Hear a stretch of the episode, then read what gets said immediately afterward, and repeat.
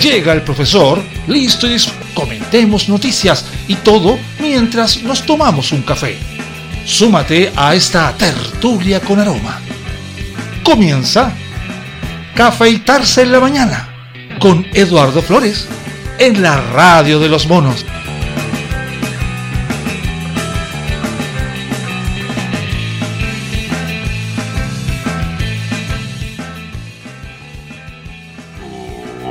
Días. Aquí comenzando con algunos pequeños problemas con las actualizaciones, pero detalles. Bueno, comencemos con lo clásico y empecemos al hueso. Los reclamos de los partidos. ¿Qué pasó? Fuiste eliminados, acusaciones, los frentes abiertos que dejaron las designaciones del presidente electo. El gabinete del presidente electo Gabriel Boric ya está completo tras haber nominado a los 24 ministros y ministras. Ops, una, dos, tres. Ay, para estornudar. ¿Dónde está? Ah, sí. Los 39 subsecretarios y subsecretarías que trabajarán en su gobierno.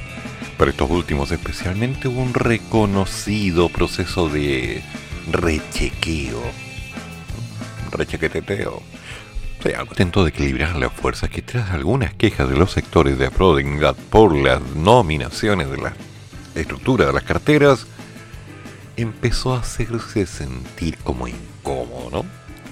Ocho independientes, cuatro de Convergencia Social, tres del Partido Comunista, dos de Revolución Democrática, dos del Partido y uno de la Federación Regional Verde Social, la los comunes, el Partido Liberal, el Partido Liberal Radical, el PPD, en fin.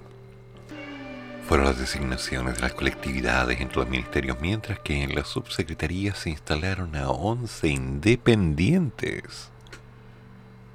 8 DRD, 6 DCS, 6 PC, 2 PPD, 2 PS y uno de Xenomanista Comunes y Fuerza Común y el... O sea, puras siglas. Corte y una serie de siglas. En fin, podríamos seguir revisando, pero uno hay tan puesto lo que va a pasar grupo. Los que quién es la historia y este sí, porque este no. Bajo el, terminando este periodo, ver cómo nos vamos acercando lentamente a marzo, porque están pasando otras cosas además del cambio de gobierno. Y tratar de focalizarnos directamente en lo que nos va a permitir resultados en el tiempo. Porque si soy sincero, fríamente sincero, parece que nuevamente estamos como tan atentos a una cosa que no miramos la realidad de todo el panorama.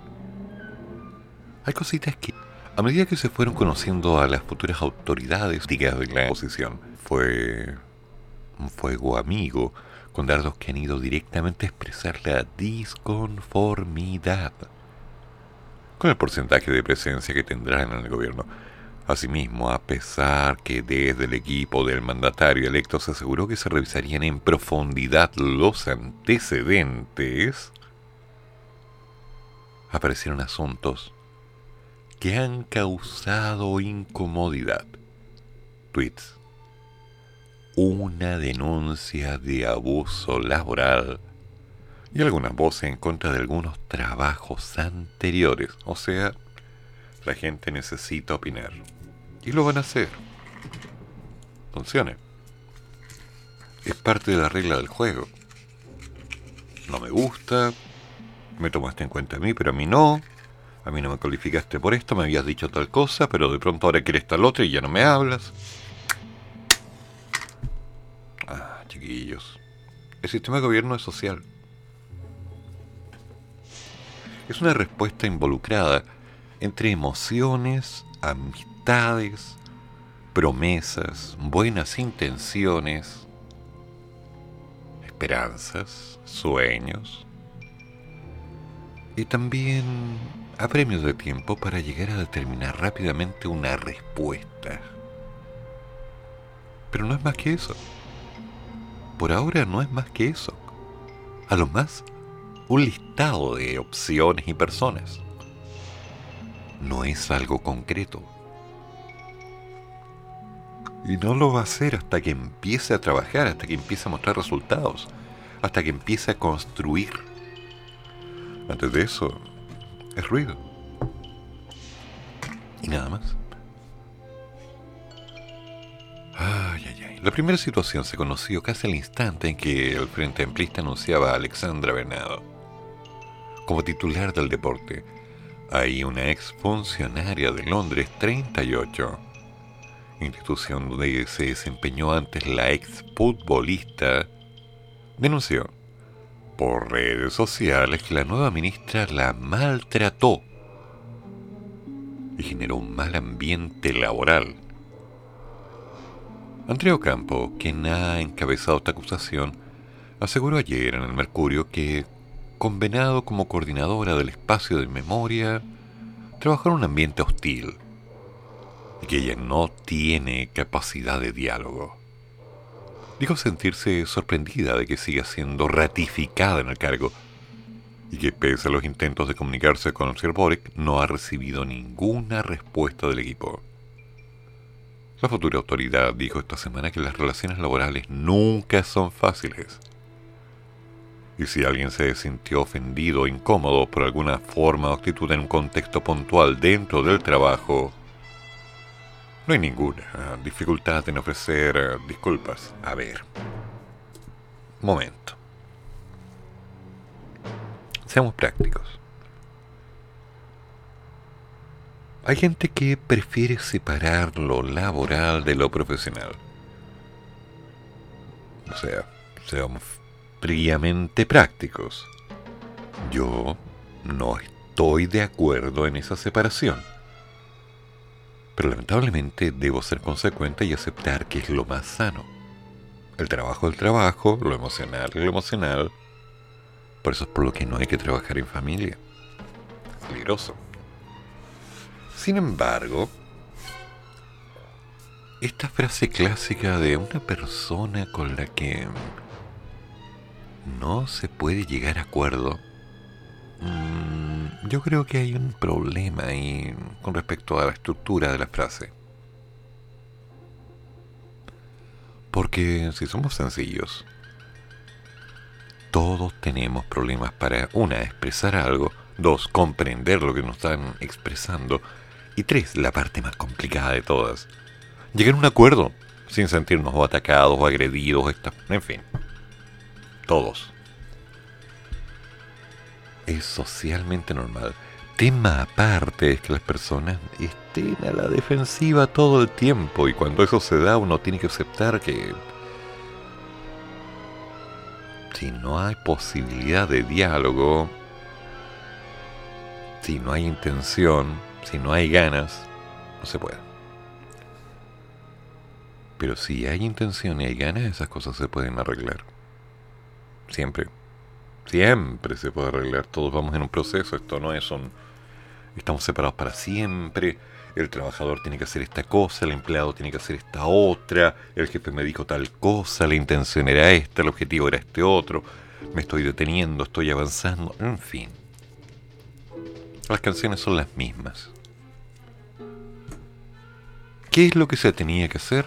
No tengo idea. ¿Cómo lo van a hacer? No tengo idea. ¿De qué manera se logran los avances trabajando? Entonces, esto de un maltrato laboral de una persona me suena como bonito ruido, pero no es nada concreto. Es, es una opinión de una persona en relación a un ambiente laboral en un contexto. La pregunta es, ¿se darán mejoras en estos procesos? ¿Será acaso que hay gente que necesite callarse, agachar el moño continuamente y aceptar que hay que hacer lo que alguien esté liderando por un sueldo? Si es así, bueno, se hace. Y si así se hace, que sean las mejores decisiones. A lo mejor alguno de estos jefes, tal vez la señora Alexandra, es el tipo de persona que dicen verde, verde, rojo, rojo, negro, negro, azul, azul, esto se hace así, se acabó, se hace así. Y después espera los resultados. Y si las cosas no resultan, no sé.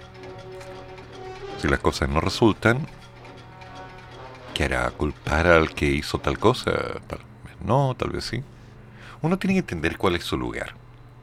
Un trabajador es un trabajador, no es un colaborador. Uno tiene que ubicarse en su contexto. Si no es tu lugar, bueno, lo declaras, te vas. Es simple, es sencillito.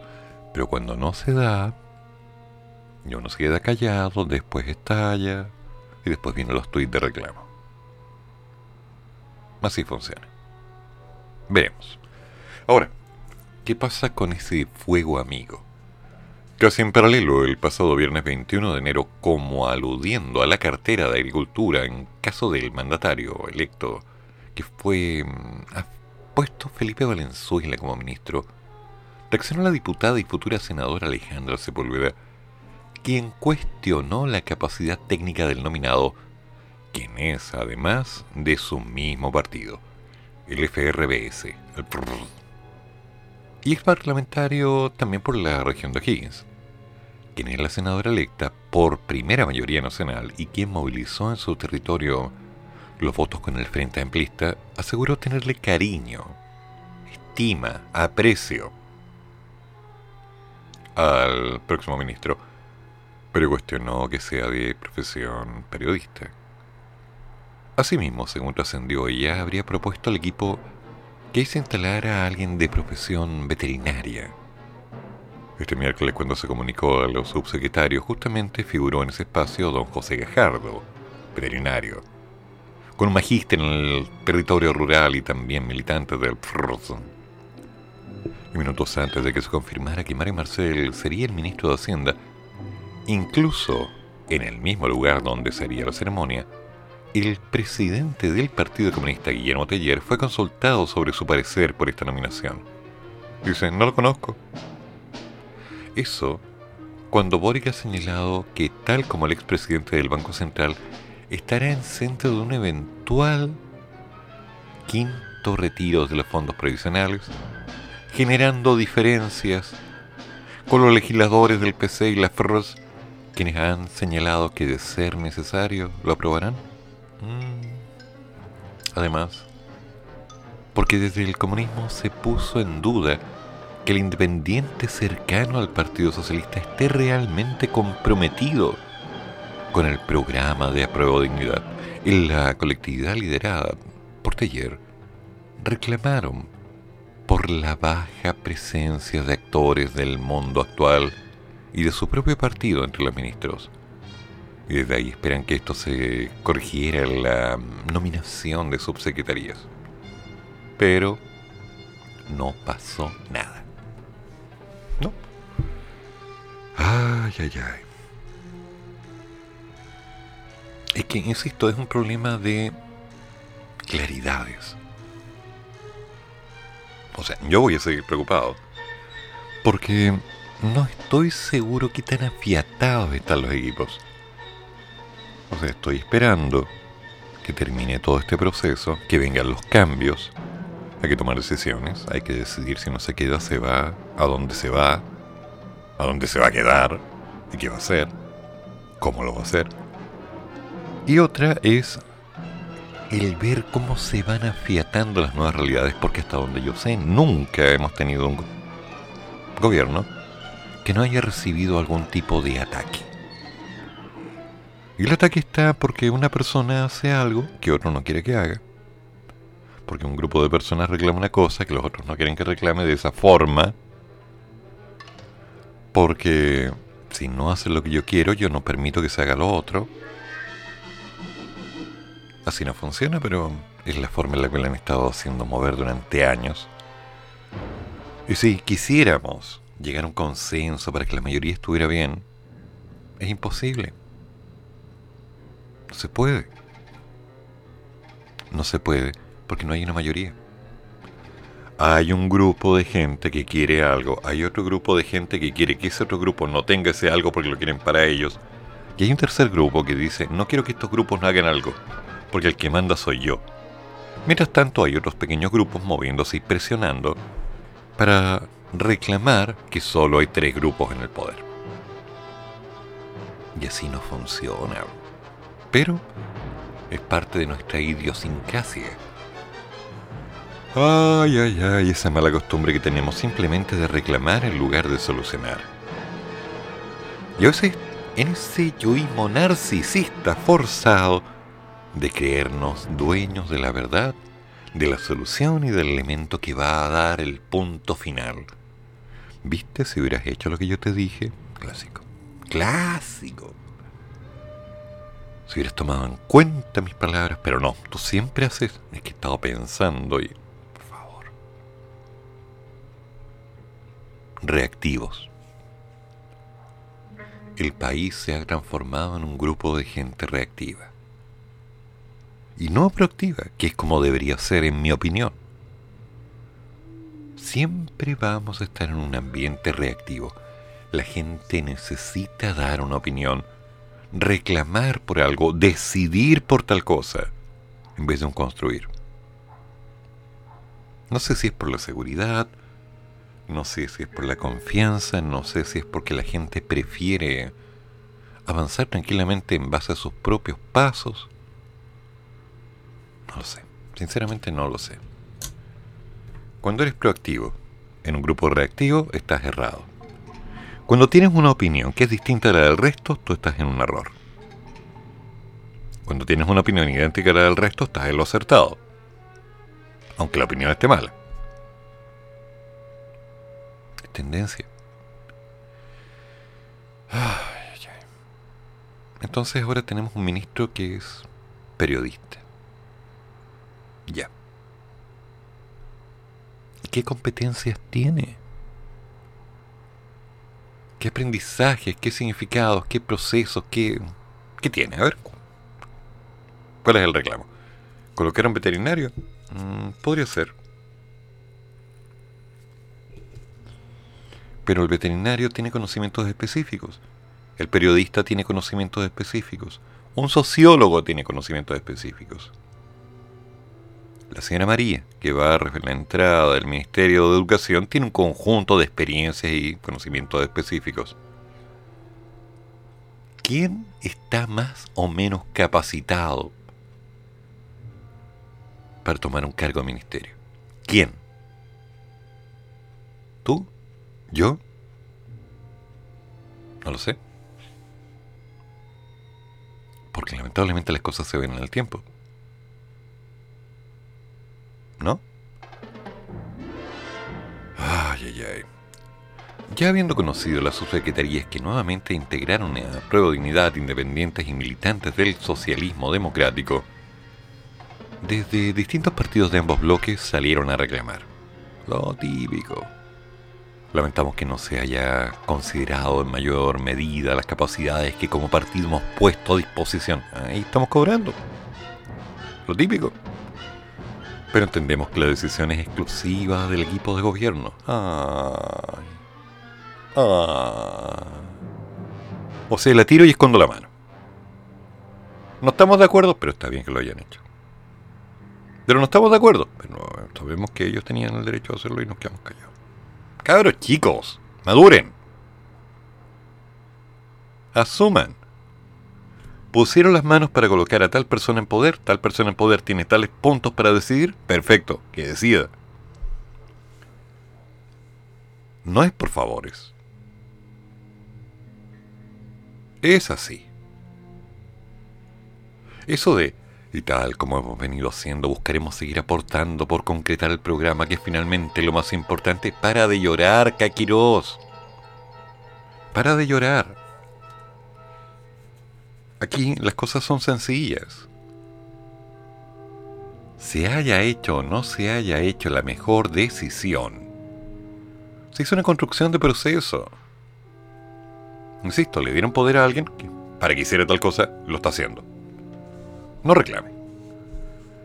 Por otro lado, desde el Partido Radical con molestia se expresó el jefe de la bancada del PR, el diputado Alexis Sepúlveda este es un paso atrás en el nombramiento de las subsecretarias. Lamentamos que el presidente haya sucumbido a las presiones que ejercieron los partidos de apruebo dignidad. Eh, a ver, pare. Señor Sepúlveda, ¿usted habría preferido que el presidente electo hubiera sucumbido a otro tipo de presiones? ¿Usted hubiera preferido que hubiera más... Lo que no le gustaron fueron los resultados. Está justificando esto de que hay presiones. Las presiones van a estar siempre. Ahora, que hayan afectado, no sé. Que se estén cobrando favores, no sé. Que se estén haciendo favores, no sé. Pero las presiones están. Usted mismo presione. Y alguien dijo que en política la presión es la clave. Pero no, pues. Hay otras cositas. El diálogo. Según él había una buena señal al inicio de ampliar el marco político de apoyo al gobierno. Pero hoy hemos retrocedido. Ya. Lamentamos esta decisión. Respetamos, por cierto. Lamentamos. Todos nosotros, todos. A ti no te gusta, que es distinto. Respetamos, por cierto, lo que ha determinado el gobierno. Otro más. Pero esto nos hace reflexionar sobre el rol que eventualmente tendremos como partido en el futuro gobierno. ¿Estás amenazando? ¿O estás avisando? ¿Pusiste un tonto warning? Qué feo, ¿eh? qué feo. Claro. Esto nos hace reflexionar sobre el rol. Advertencias. Cero seguridad. Cero. Linda la cosa, así vamos a estar. Notable, me encanta la seguridad que se inspira. En una línea similar se expresó que el jefe de la bancada del PPD, el diputado Raúl Soto, indicó que me parece que el elenco, elenco, la palabra, venga, pasen a ver, de subsecretarios no está bien equilibrado desde el punto de vista de las fuerzas políticas que se han incorporado al gobierno. Es una opinión. ¿Te parece que no hay equilibrio? Eh, si revisamos la tendencia, tanto como así bien repartido, lo mismo, lo mismo, lo mismo, no, no está, está claro. Y no lo va a estar. Ah, que no había oferta, sí había oferta. Pero se armó, al parecer, después de una larga discusión, una revisión y un chequeo exhaustivo, ¿se acuerdan? Mm, me parece tan raro. Al parecer se buscó más compensar el descontento de partidos de de dignidad, particularmente del Frente Amplio y del Partido Comunista.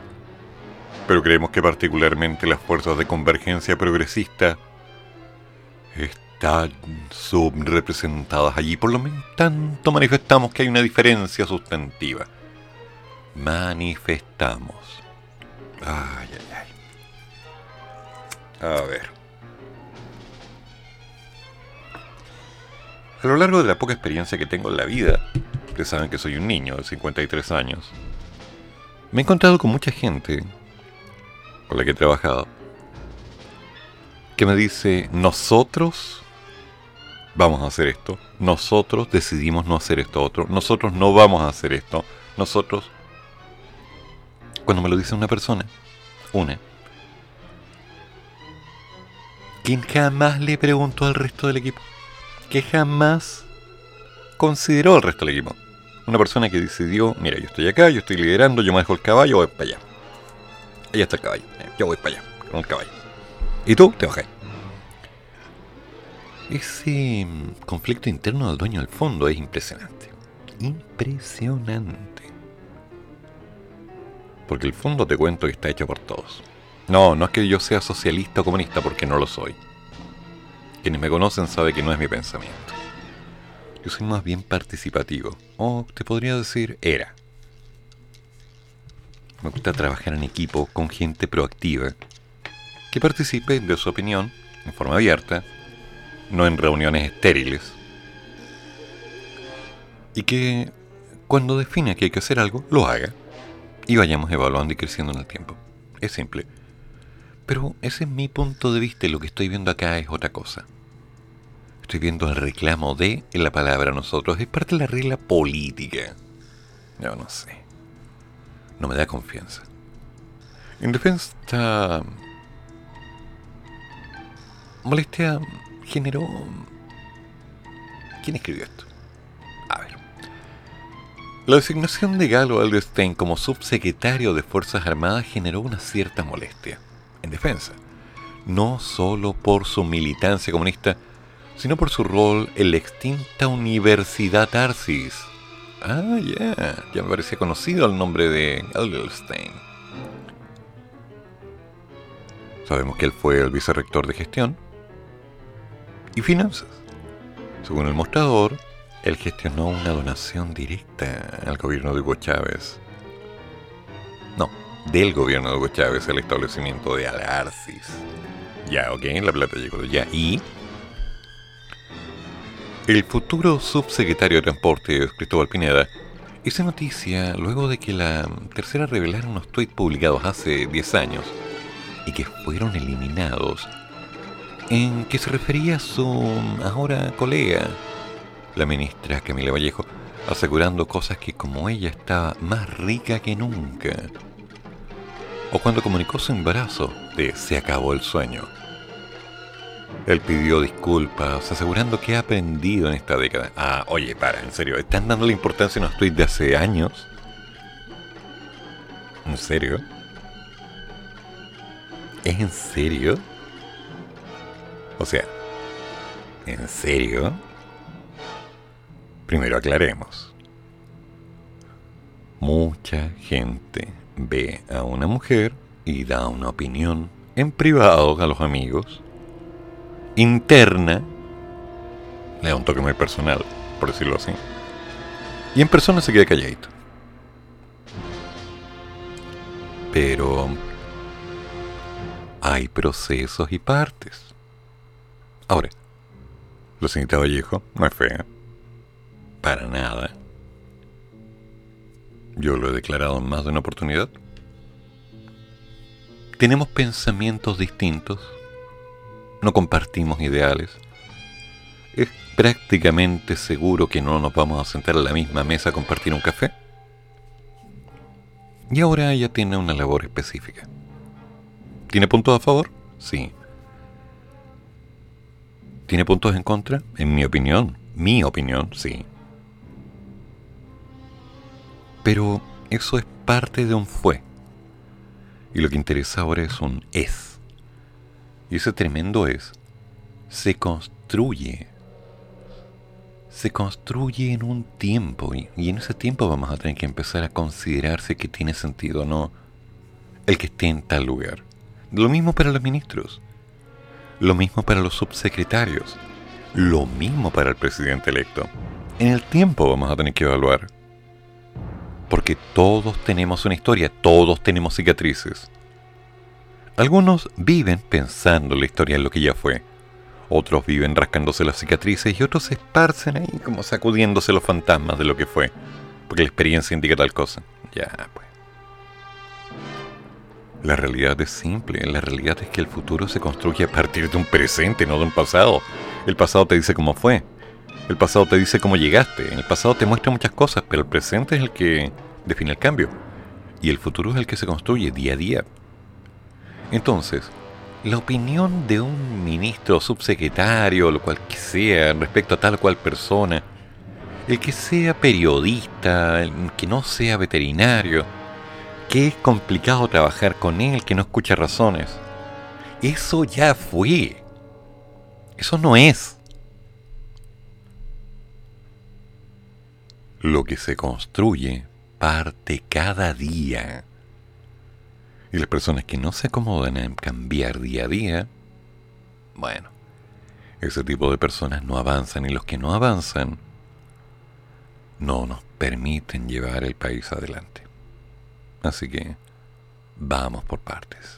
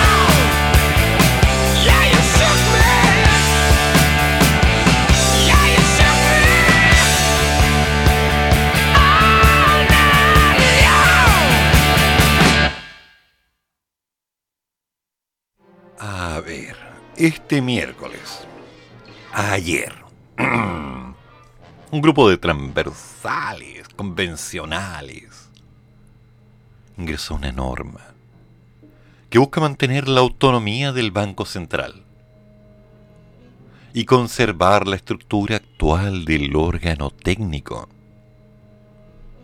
La iniciativa fue apoyada por los convencionales de Chile Vamos, Manuel José Osandón y Raúl Celis. Desde los escaños reservados de pueblos originarios se sumó la machi Francisca Linconao, la representante de Rapanui, Tiari Aguilera, la abogada Natividad Lanquileo, y el profesor Victorino Antilef. Desde el Partido Comunista también se suscribieron Bárbara Sepúlveda y el ex ministro Marco Barraza, Tania Madriaga, Alejandra Pérez y Marco Arellano, desde la Coordinadora Plurinacional, Francisco Camaño, del Pueblo Constituyente y Maximiliano Hurtado, desde el Colectivo Socialista. Todos se sumaron. En esta propuesta promovemos una arquitectura autónoma, con presupuesto propio y total independencia del poder político. Un documento que señala que dicho órgano velará por la estabilidad de la moneda y la eficacia del sistema financiero, custodiando el funcionamiento de los pagos internos y externos ¿Esa es la labor del Banco Central? La norma ingresada busca establecer que el Banco Central considere aspectos como el cambio climático, ¿eh?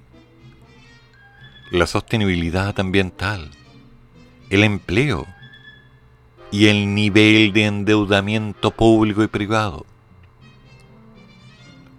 Deberá velar por la transparencia de sus decisiones, dando cuenta pública de sus actuaciones. Informará, al menos trimestralmente, al presidente de la República y a la Cámara Plurinacional respecto del ejercicio de sus atribuciones. Además, deberá asesorar al mandatario cuando éste lo solicite. Mm, suena como tan cambiante. ¿No estaba definido el rol del Banco Central? Si bien la idea principal es mantener la estructura actual de la entidad, el grupo propone actualizar los principios administrativos del banco, configurando un concurso público para el nombramiento de los consejeros, basado en el mérito, de carácter transparente, técnico y fundado. Cumplido lo anterior, se elaborará una nómina de cinco personas, las que serán presentadas a la presidencia de la República para una resolución y designación. La integración del Consejo cuidará los criterios de paridad, plurinacionalidad y diversidad territorial. Además, plantean que el organismo seguirá siendo liderado por el Consejo y encabezado por su presidencia. El texto señala que el Consejo promoverá la integración de la mujer en todos los niveles del Banco Central. Hmm. La propuesta también propone un periodo de siete años para los consejeros. Siete. Quienes podrán ser designados para el siguiente periodo. No son siete entonces. Se renovarán por parcialidades, a razón de uno por cada año. Ya. Dentro de las prohibiciones, considera que el Banco Central no podrá adoptar ningún acuerdo que signifique de una manera directa o indirecta establecer normas o requisitos diferentes o discriminatorios en relación a personas, instituciones o entidades que realicen operaciones de la misma naturaleza. No otorgará créditos, directos o indirectos, que busquen financiar el gasto público o involucren operaciones que puedan comprometer el crédito del Estado, entidades semifiscales, autónomas, gobiernos regionales o de las municipalidades. Renato Garín, convencional independiente que estuvo a cargo de la redacción final de la propuesta, señaló que el grupo transversal trabajó en una propuesta superadora de las demás, que integra los puntos claves que nos interesaban a todos los sectores. Es un grupo muy amplio que va desde los pueblos originarios hasta el Chile Vamos, incluyendo el Partido Comunista y el Socialista. Buscamos garantizar las condiciones para defender el peso chileno y luchar contra la inflación. Ya. A ver. Que alguien me termine de aclarar. Porque yo insisto que hay partes que yo leo que me dejan como marcando mal. Está bien, es una propuesta. Seguramente estaba dentro de las tantas propuestas que fueron aceptadas por parte de la comunidad con más de 15.000 firmas.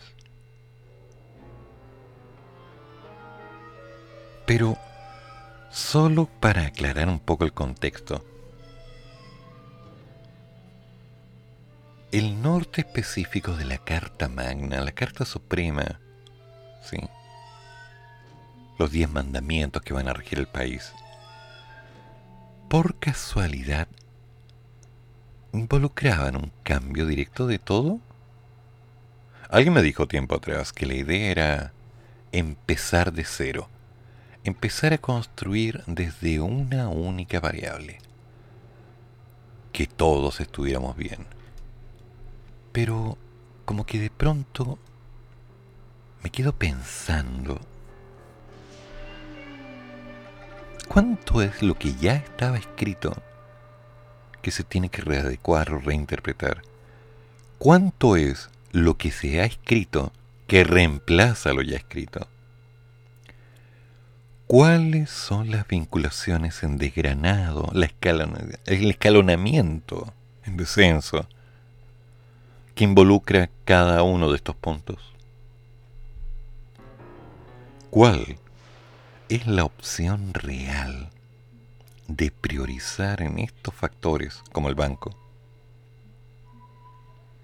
A sabiendas que todavía hay un montón tremendo de cosas que son tan importantes y quizás más importantes, descontando la variable tiempo que en este momento estamos superacotados. Si el banco va a ser paritario, si el banco va a ser em, consecuente con colocar la misma cantidad de hombres y mujeres, me parece bien siempre y cuando los hombres y las mujeres que tomen los cargos estén a la altura del cargo y lo lleven bien. Creo que ese es el punto. Aquí no se trata del sexo. Se trata de las capacidades. Se trata de lo que hagan. Del cómo lo hagan. Del cómo vayan construyendo y concretando. Hay una necesidad urgente de que exista el mismo número de hombres y mujeres, y está bien que exista esa prioridad. Pero apuntemos hacia arriba. Apuntemos a cosas concretas. Apuntemos a las necesidades de cada proyecto y construyamos en base a ello. Si es simple. Esa es la meta. Darle más vueltas al asunto es como Ah, voy a buscar esta propuesta y la voy a leer durante el día.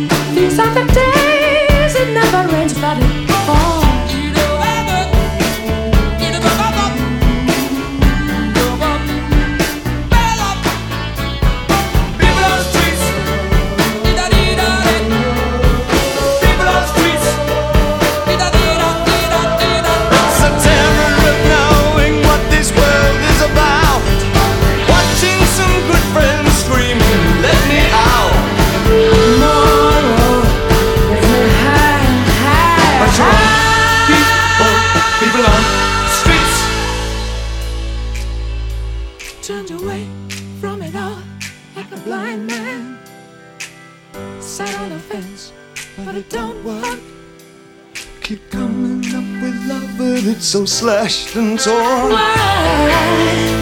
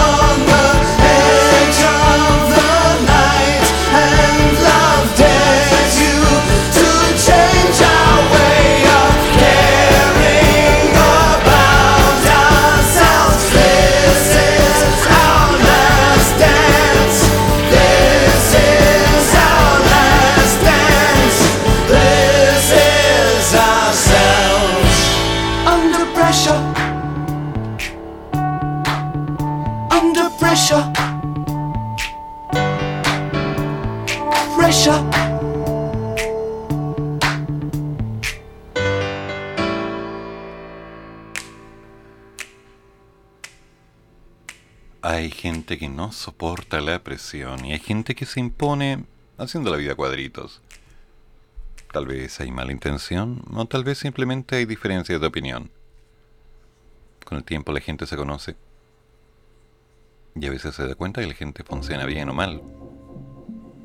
Pero a nivel profesional hay diferencias. ¿Qué pasó? La directora de comunicaciones de la convención renunció por críticas a la presidenta Quinteros. Tras solo dos meses en el cargo, la periodista Lorena Pañán renunció el miércoles a la dirección de la Secretaría de Comunicaciones de la Convención Constitucional.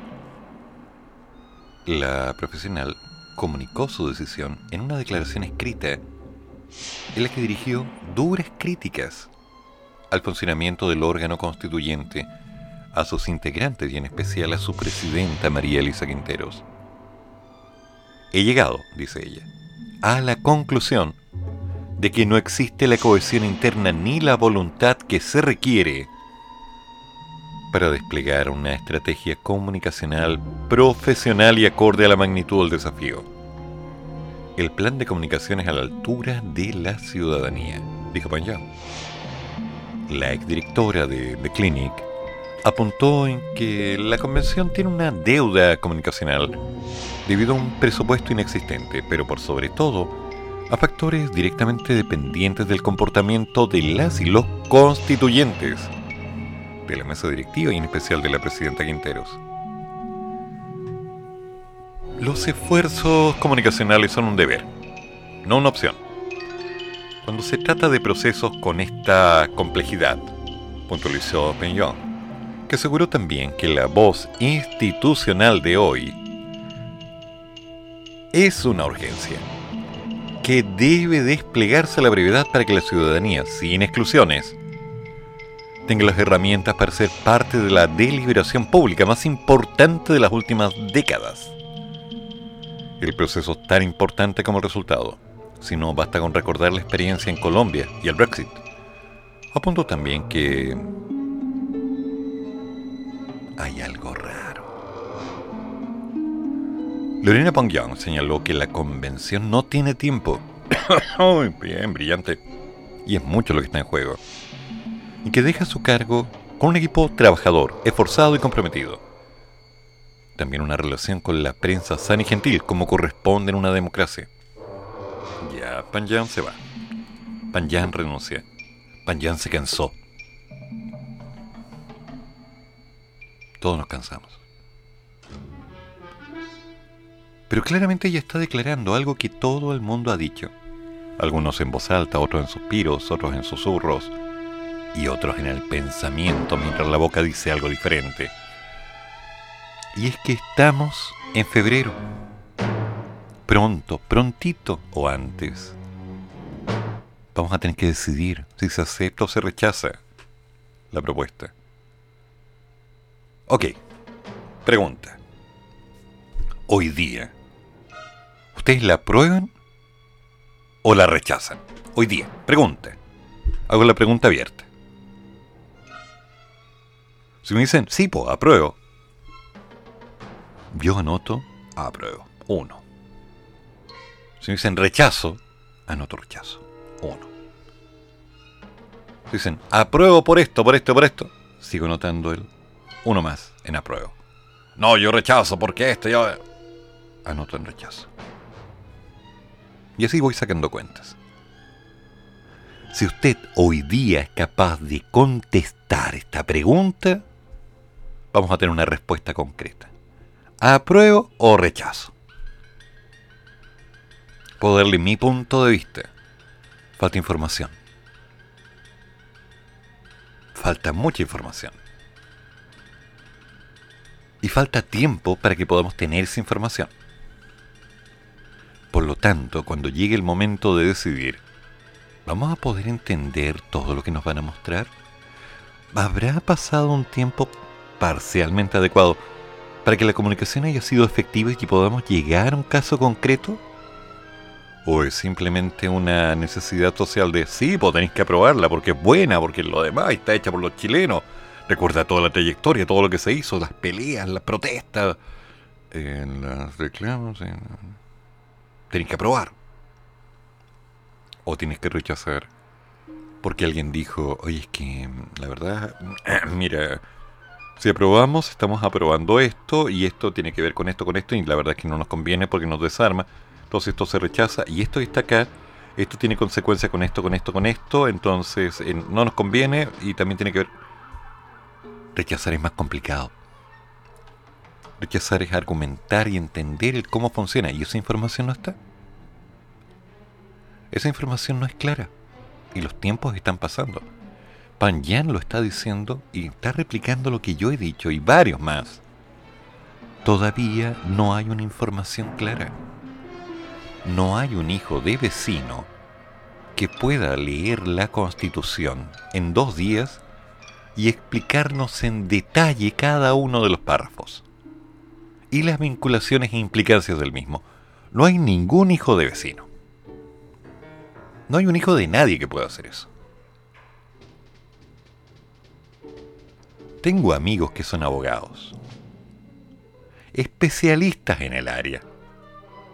Y si hay algo lo que le tienen pánico y respeto a la constitución porque una coma, una letra, algo cambiado, te modifica todo. Y las implicancias de las modificaciones son tan altas que de pronto dejas de tener lo que tenías, porque ya no está cubierto por tal regla, por tal condición o por tal restricción. Hay que ser cuidadoso con la ley. Entonces, cuando empiezo a ver esto, y hay un reclamo en contra de María Elisa Quinteros. Un reclamo en contra de la coherencia del trabajo. Un reclamo en contra, más que un reclamo, una crítica fuerte, en contra de la cohesión y la voluntad para desplegar una estrategia comunicacional profesional y acorde al desafío, yo digo, ya, ok. Y ahora alguien va a tomar el cargo. Y va a seguir en el cargo cobrando y trabajando. Haciendo lo mejor que se pueda, como dijo cierta vocera hace unos días respecto al futuro gobierno. Pero eso va a solucionar el problema. ¿Eso de alguna manera va a entregar información efectiva? ¿Alcanzaremos en el tiempo que queda a obtener esa información para razonarle? Porque si no lo vamos a hacer, este juego ya está perdido. En este juego los actores apuntan a un objetivo, y ese objetivo es ganar. Pero yo tenía entendido que teníamos que ganar todos. Una idea inocente en mi cabeza. Y para que ganemos todos, todos tenemos que conocer las reglas del juego. O si no, alguien va a empezar a ganar por nosotros. Y después de eso, puff, te lo encargo. Bueno, Fleetwood Mac.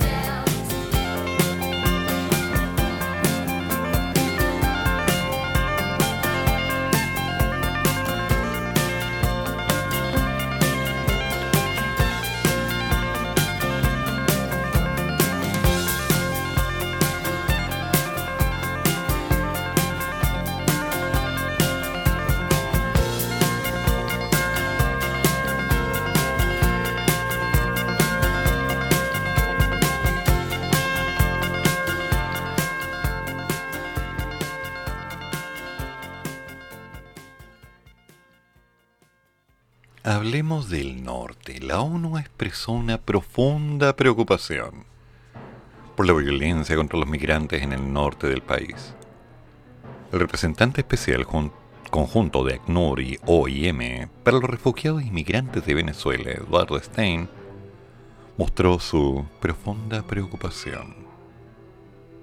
Ante los actos de violencia contra los migrantes en la frontera norte del país, que deben condenarse categóricamente.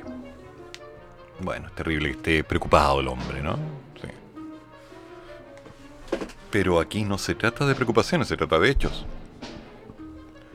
Ante los últimos acontecimientos ocurridos en Iquique, en la frontera norte del país, quisiera manifestar mi más profunda preocupación. Gracias, nos damos por enterados. Sigan ya que estos actos de violencia van en menoscabo a los derechos humanos y deben condenarse. Ya, ok, no me estás diciendo nada nuevo, Stein. Eso pasa en todo el mundo. Las protestas contra la entrada clandestina de migrantes y el aumento de la violencia comenzaron el fin de semana en Iquique, una de las primeras urbes tras ingresar por la frontera norte con Perú y Bolivia y se extendieron durante la noche del lunes a la vecina Arica con un paro de un millar de camioneros. Y la tensión volvió a escalar esta semana en Tarapacá, más de 1.800 kilómetros al norte de Santiago, y donde el lunes hubo cortes de carretera, cierre de comercios y la interrupción de las operaciones del principal aeropuerto. Ninguna persona merece ser discriminada, agregó el representante especial del Alto Comisionado de las Naciones Unidas por los Refugiados, ACNUR, y la Organización Internacional para las Migraciones, la OIM. Stein alentó a las autoridades y a los sistemas y líderes de opinión a promover el respeto por la diversidad, al tiempo que constituyen un apoyo tanto a las personas en movilidad como a las comunidades que generosamente te las... Ya, tanto show. Aclaremos, ya paremos un poco. En Chile hay 1.4 millones de migrantes. Esa es la realidad. Lo que equivale a más del 7% de la población. Y los venezolanos son los más numerosos, seguidos de peruanos, haitianos y colombianos. Esa es la realidad. 1.4 millones. Ahora, ¿llegaron al país a trabajar? Esperemos que sí. ¿Llegó pura gente dispuesta a trabajar, gente buena? Sería ideal. Pero no. Ah, pero en Chile somos todos blancas palomas? No. Para nada. En Colombia tampoco, en Perú tampoco, en Venezuela tampoco, en Rusia tampoco, en Francia tampoco, en China tampoco. Cuando una persona llega a un país con el objetivo de quedarse, porque emigró, buscando una alternativa, construyendo una nueva puerta, tiene que llegar a trabajar en ella. Ese es el norte. Tiene que construir, tiene que hacer, tiene que trabajar duro. Fácil no es. Ya, muchachos, vámonos a Canadá. Vámonos a Australia emigremos, ya agarremos las cosas y vámonos. Allá nos juntamos y nos ponemos a... ¿A qué? A dormir en una carpa, a buscar algún trabajo, hablamos con el presidente electo, sea quien sea, donde vayamos, le contamos nuestra triste historia, que en nuestro país ocurrió tal cosa y no nos sentíamos seguros y nos fuimos porque queríamos estar mejor. No, pues. La cosa es otra. Si nos vamos a un país, nos vamos a trabajar con un sueño, una meta. No vamos escapando. Vamos construyendo. Si vamos a construir allá, podemos construir acá. No, es que acá no se puede. Acá tenemos problemas, hay inestabilidad. ¿Y allá? Los venezolanos se vinieron a Chile. Los peruanos también vieron la opción de negocio y trabajaron. Y han trabajado duro. Me consta. Tengo muy buenos amigos peruanos y les tengo mucho cariño, mucho cariño y respeto. Tengo más amigos peruanos que venezolanos y colombianos en Chile. Pero la regla fundamental sigue siendo la misma. El migrante va a trabajar duro. Y si hay que trabajar duro, trabaja duro. Y lo que está pasando en Iquique, respecto al reclamo, ¿es por el exceso de migrantes o por lo que los migrantes están haciendo? ¿Cuál es la mirada? ¿Por qué hay tanta protesta? A ver, dejen la puerta abierta y dejen que cualquier persona entre en su casa y se instale. Cualquiera. Chileno, colombiano, peruano, croata, ruso. Háganlo. Tal vez sea buena idea. Tal vez la persona llegue a ayudar, a cocinar, a lavar, a planchar, a incorporar una cantidad de trabajo que mejora la estabilidad económica del hogar. O a lo mejor ustedes están esperando que esa persona no llegue a ocupar su espacio, ocupar su casa, su cama, sus cosas, su dinero, sus recursos.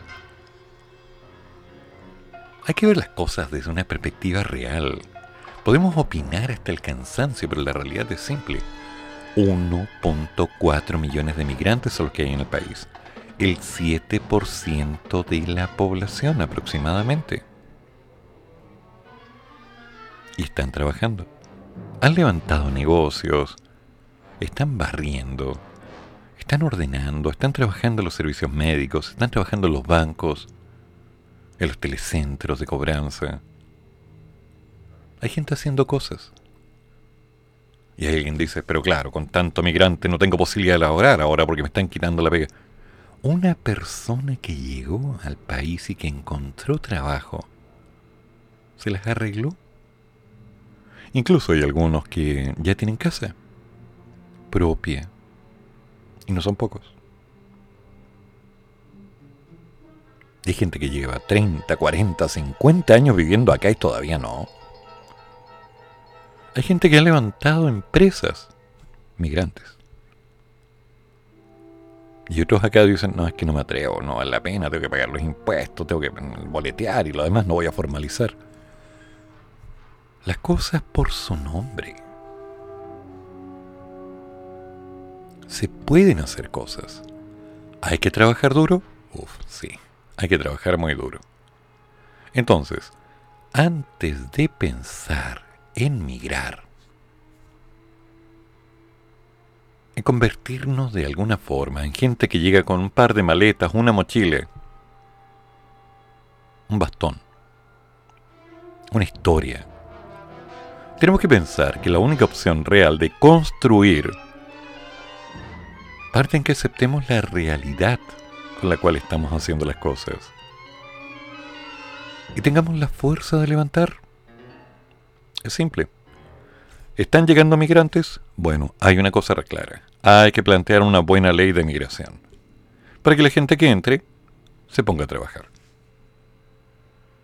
Se ponga a hacer cosas. Y tenga el rayado de cancha clarito, clarito, clarito. Sino para qué. ¿O me voy a dónde? ¿A Perú? ¿A Bolivia? Me encanta Perú. Me encanta porque tiene algo para mí, una magia. Me hace bien, pero Bolivia no me agrada tanto. Entonces, ¿cuál es la idea? ¿Presentar la preocupación por los hechos violentos o generar una respuesta que termine aclarando cuáles son las realidades y lo que se puede o no hacer? ¿Cuál es la opción?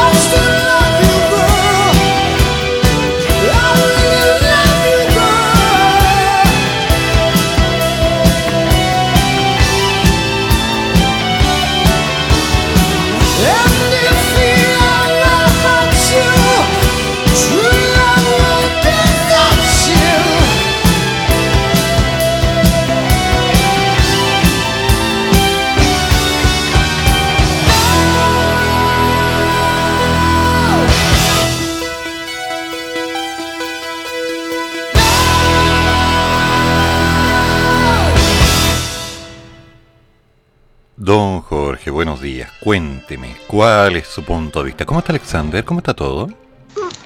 Hola.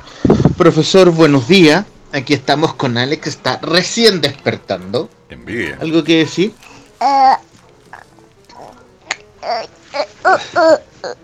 Sí, está recién despertando. En cuanto a la, a la migración, el tema creo que está tan desbandado aquí, que está tan desordenado la migración ilegal, por lo que se ha visto el tema de los robos. No estamos diciendo que ni que echan blancas palomas, pero sí también. ¿Qué opináis? Ya, eso. Pero también ha habido, ha habido una, un aumento de la insalubridad, producto que la gente no se puede bañar todo. Sí, es, es el despelote. Ahí no solamente son hechos que sean venezolanos, sino que también ha llegado. En todos los países hay gente de buena educación, buena costumbre, mala costumbre. Los de mala costumbre llegaron casi todo Iquique. Y ya. Acá en Santiago también, pues tengo varios vecinos que son extranjeros, la mayoría son todas muy buenas personas. Pero no falta el desubicado que pone la música fuerte, que está todo chancho, que, que, que, que su cultura ya está bien, pero cuando tú migras a un país tienes que adecuarte a la situación del país donde vives, y eso es lo que algunos no entienden. Pero lo de Kike está descontrolado, la, eh, eh, es, es el hacinamiento, quizás que les prometieron, quizás con qué expectativas venían, ¿no? Si eso es un, es un despelote y una insalubridad tremenda, si es lo que hay que hacer ahí. Alex, ¿algo más que agregar? ¿Y algo más que decir? Ya, Alex está con toda su despertar glorioso.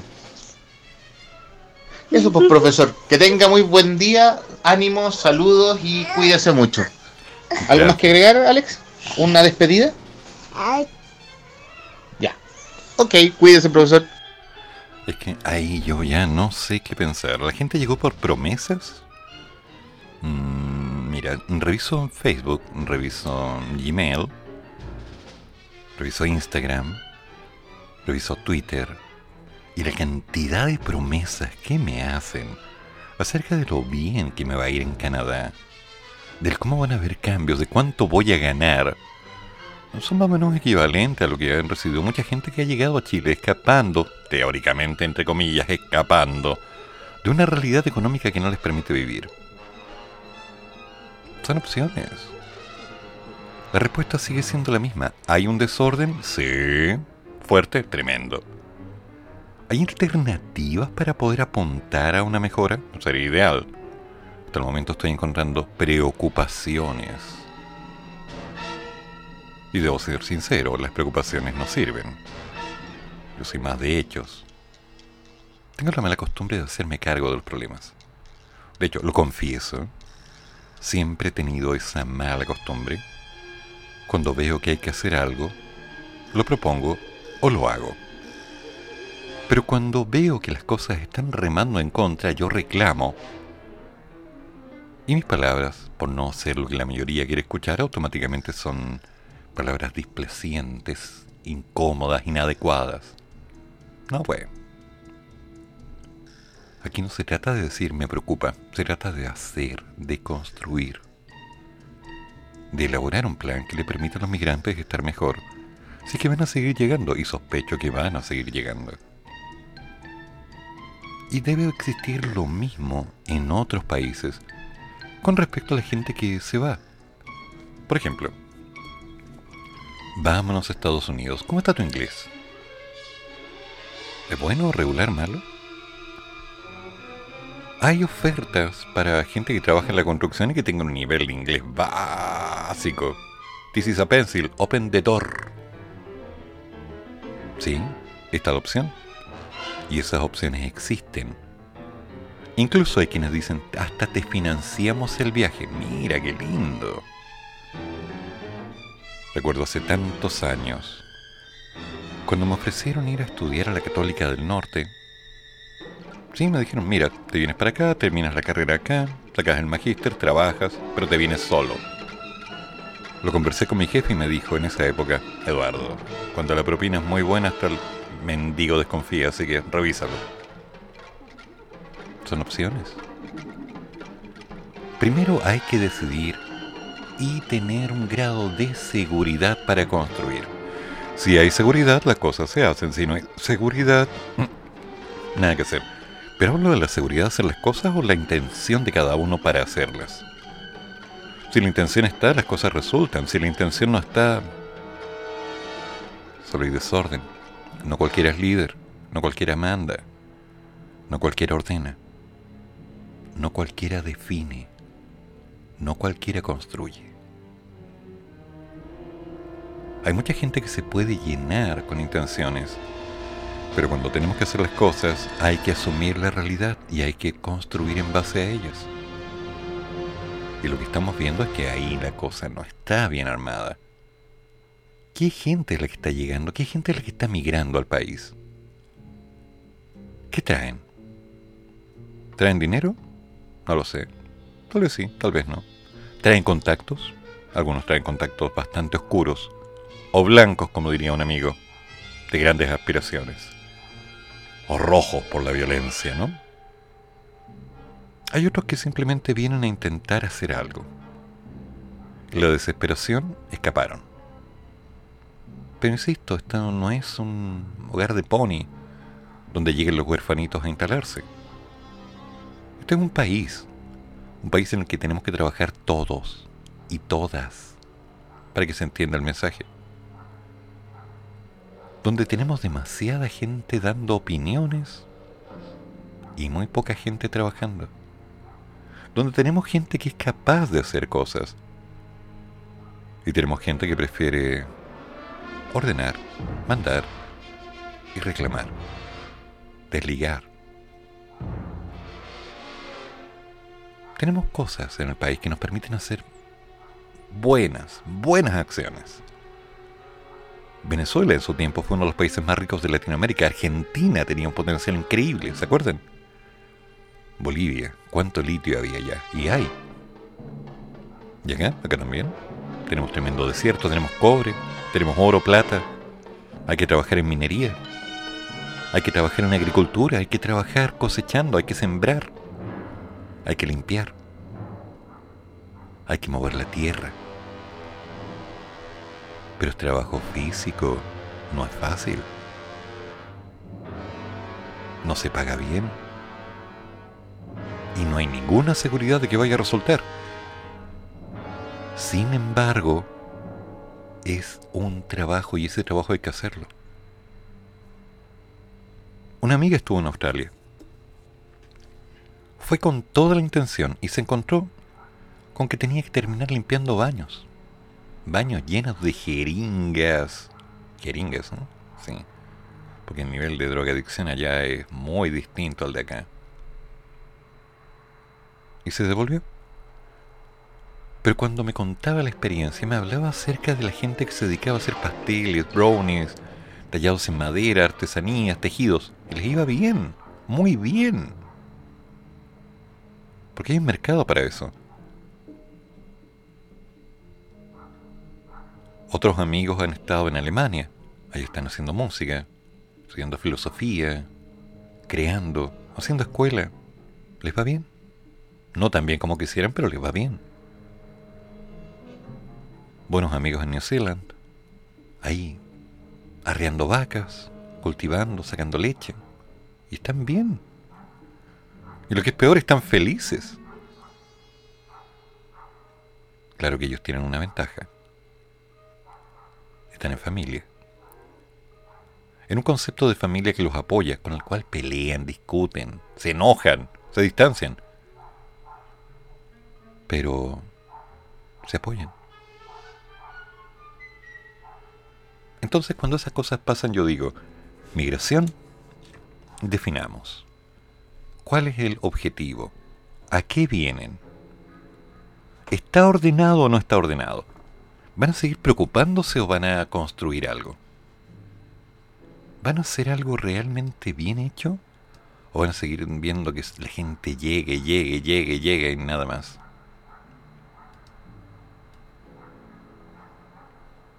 Queda tanto por hacer. Y es tan fácil complicarse la vida y empezar a opinar. En sus años, mi madre le daba trabajo a quien fuera a buscar trabajo. Tal vez no había mucho dinero para pagar, pero la regla de la casa la tuvimos siempre. Donde comen dos, comen tres. Pero los tres trabajan. Empecé a trabajar a los cinco años. Cortando pasto, moviendo una pala, sembrando, cosechando, ordeñando, limpiando. Yo aprendí a trabajar y agradezco cada día trabajado. Aprendí lo que es cargar, aprendí lo que es levantarse a las 5 de la mañana. Aprendí que no siempre las cosas resultan. Y lo agradezco. Tal vez ahora no puedo hacerlo de antes, pero viví esa experiencia. Entonces, ¿el migrante a qué viene? A decir, necesito ayuda o a construir. Queda mucho por hacer. Y lo que tenemos que hacer es ponernos a trabajar.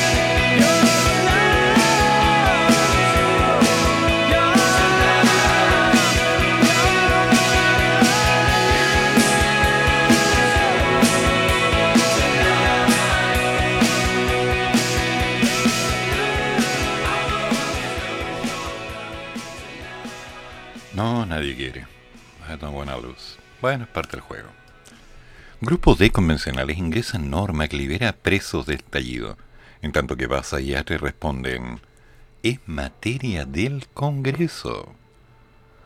Durante la tarde del miércoles, el convencional Manuel Boldarsky, de la Coordinadora Plurinacional, presentó una iniciativa de norma que establece en un artículo transitorio en la nueva Constitución una amnistía para los detenidos en el marco del estallido social.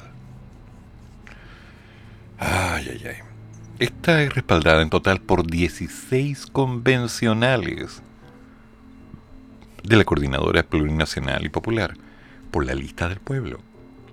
por el Partido Comunista, por el MSC y otros independientes.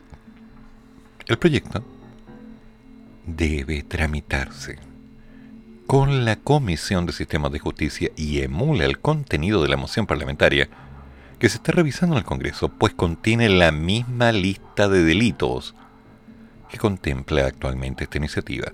No obstante, aborda un plazo de tiempo mayor.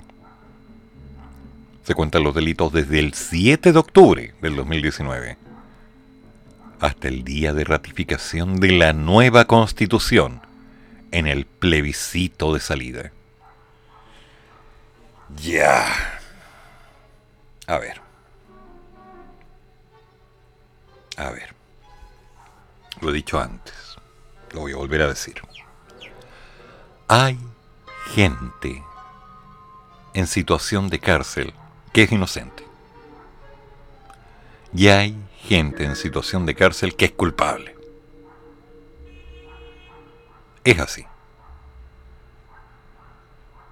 Es así.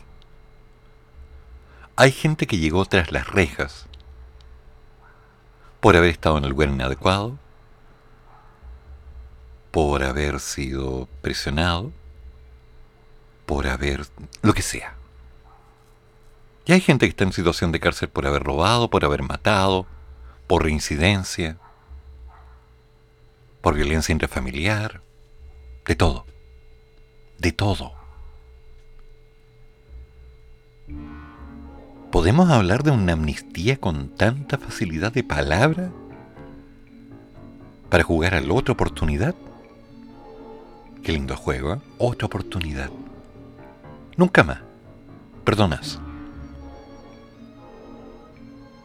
¿O acaso la justicia no debe llevar un camino, si es que es realmente justicia, y no ese juego de palabras en que le hago justicia a mis amigos, jodo a mis enemigos y le hago justicia al resto. No, pues. La ley es la ley, justicia es justicia. ¿Cuáles son los antecedentes? ¿Cuál es el porte de la violencia que se aplicó? ¿Cuántas destrucciones de iglesias, paraderos, negocios, saqueos en supermercados, ¿Cuántos autos fueron destruidos? Semáforos. ¿Cuántas cosas se quemaron? ¿Cuántos se aprovecharon para ganar algo, para tener algo, para optar a algo? ¿En el desorden? ¿Cuántos? ¿Hay alguien que me pueda decir ciertamente que con solo mirar a una persona sabe si es buena o mala? ¿Alguien puede aquí decirlo? ¿Alguien me puede enviar un audio para después mostrarme cómo lo hace? Yo no soy buena persona. Tengo mis errores. Tengo mis pecados, tengo mi historia. He vivido mucho. Y parte de lo que he vivido ha dejado consecuencias en varios. He ayudado también a muchos. He sido pilar. He construido. He apoyado. Pero tengo mis errores. Y la gente que está en situación de cárcel ha hecho cosas peores que yo. Entonces, amnistía. Hablar de una amnistía con tanta facilidad de palabra. Me parece poco adecuado. Me parece que es una intención, un sueño, una fantasía, que no apunta a una realidad primero hay que evaluar qué es lo que pasó. Hay que tener un sistema completamente ordenado que les permita decidir explicando y explicitando los hechos.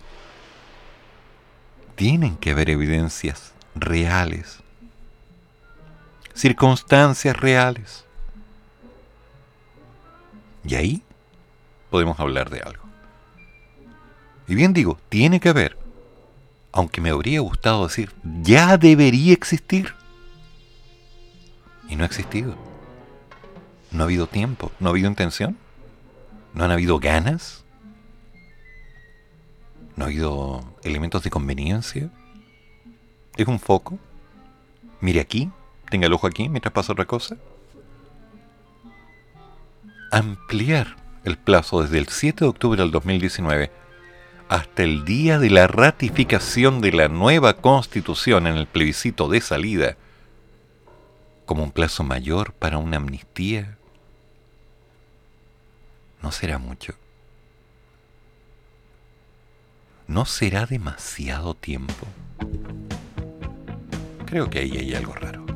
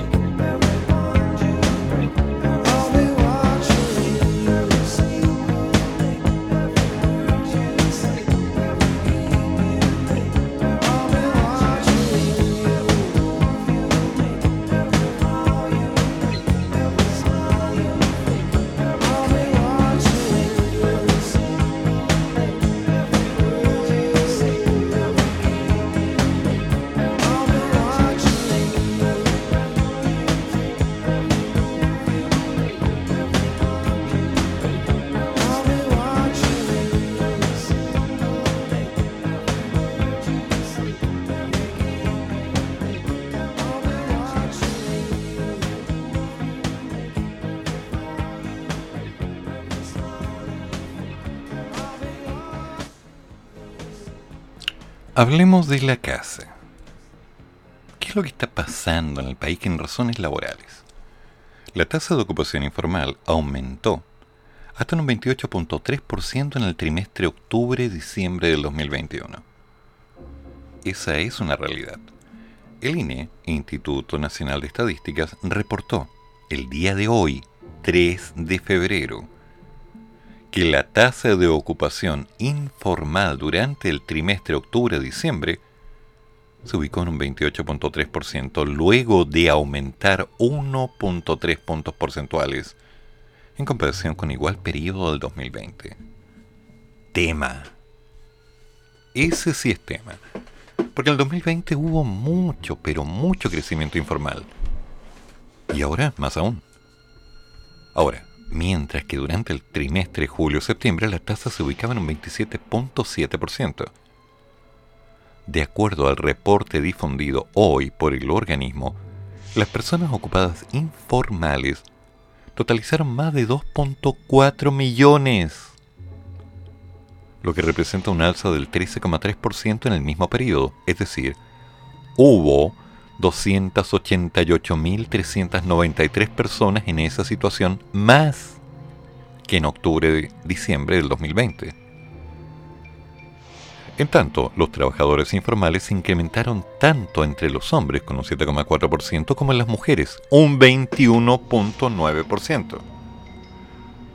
Según grupos de edad, lo hicieron principalmente con alzas de los tramos de los 25 a los 34 años, con un 12,3% y entre 45 y 54 con un 13%. Según sector económico, el INE indicó que el aumento de las personas ocupadas informales fue incidido en especial por quienes trabajan en el comercio, con un 13,7%, y en la construcción, con un 21,4%. Por grupo ocupacional, la variación fue impulsada por los trabajadores de los servicios y comercios, con un 24,2%, artesanos y operarios de oficios con un 14,6%. En tanto, las categorías ocupacionales que más influyeron en el alza de las personas ocupadas informales fueron los trabajadores por cuenta propia, con un 25,3%, y el personal de servicio doméstico, con un 39,5%. Ambas categorías presentaron a su vez las tasas más altas de ocupación informal con un 70,9% y un 49,9% respectivamente.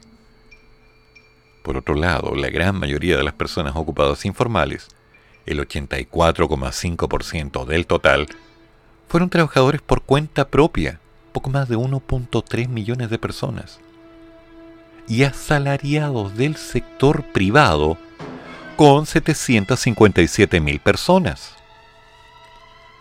De acuerdo a la definición del Instituto Nacional de Estadísticas, una persona es ocupada informal cuando trabaja en forma dependiente, pero sin acceso a seguridad social, salud y AFP, por su vínculo laboral. También lo son aquellas que trabajan de manera independiente en una empresa, negocio o actividad que pertenecen al sector informal. También los familiares no remunerados del hogar se consideran personas ocupadas informales. O sea, una cantidad brutal de gente. 2.4 millones de personas. Ojo, no estoy visualizando si aquí se habla solo de personas chilenas. Estoy viendo simplemente una realidad. Un dato fuerte y crudo que de alguna manera nos está diciendo, cuidado, cuidado. El trabajador informal está buscando una alternativa. Se puede formalizar, pero no sabe o no quiere. Las mini empresas, estas pymes, mini pymes y demás, muchas tienen miedo de lanzarse, sobre todo ahora que se habla de un nuevo impuesto a retirar en tajada para cubrir parte de la PGU, sí, la pensión garantizada universal hay una cantidad de variables de por medio. Hay tanto ruido, hay tanta opción. Y al fin y al cabo estamos en veremos antes de definir cuál va a ser el norte. Así que, por ahora, calma. Y veamos qué pasa, porque insisto, las pymes son las que van a levantar al país. Las pymes son las que tienen la fuerza de trabajo. Las pequeñas y medianas empresas son las que construyen la realidad. Esa es nuestra línea de trabajo. Y es para allá para donde tenemos que apoyar. Sin miedo y con paciencia.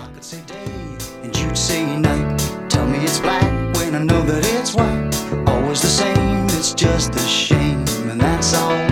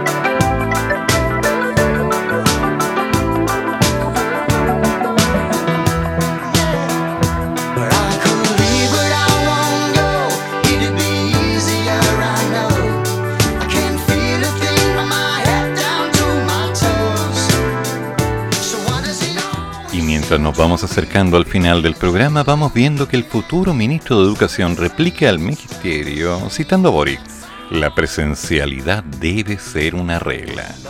El ministro de Cultura acusó presiones de CAS por ayudas económicas al sector y ya se habla de una cuarta vacuna universal, recordando que a partir de la próxima semana se pueden empezar a vacunar los que tengan más de 55 años. Los tiempos cambian, nos vamos acercando a una nueva realidad. José Gregorio dice que hay un agujero negro de dudas en lo que viene de la convención constituyente. Al menos 17 muertos por consumo de cocaína adulterada en Argentina. Ay, ay, ay, el mundo sigue dando vueltas y mientras tanto, recordemos que después de este programa, Viene espacio musical, el horóscopo de alma de bruja. Pronto vuelve Patricia Aguiluz con Ike. No, ese programa es mío, el hay que seguir es mío, el de él es eh, otro. Simplemente el programa del pato. Así que nos vamos adecuando a la realidad, nos vamos acercando un poco al contexto. Siguen los problemas en Iquique, sigue el problema de la inmigración, sigue el problema en el sur, sigue la violencia, siguen las protestas, Siguen los lloriqueos, siguen los reclamos, siguen las cosas que están cobrando, sigue la distancia, siguen los silencios, sigue la obviación. Esas cosas que duelen pero que a algunos les importa y otros no. Y de a poco nos vamos moviendo. Damas y caballeros, nos juntamos mañana. Que tengan buen día y recuerden, todas las opiniones vertidas en este programa son de mi exclusiva responsabilidad y no representan necesariamente el pensamiento de la radio Monos con Navaja. La radio de los monos. Que tengan buen día. Chao. Termina el programa, pero sigue el café. Y el profesor ya volverá para otra vez cafeitarse en la mañana, aquí, en la radio de los monos.